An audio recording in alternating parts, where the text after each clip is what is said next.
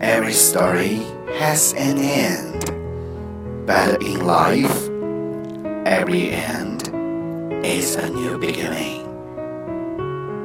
每个故事都会结束，但是生活中每个故事的结束，同时也是一个全新的开始。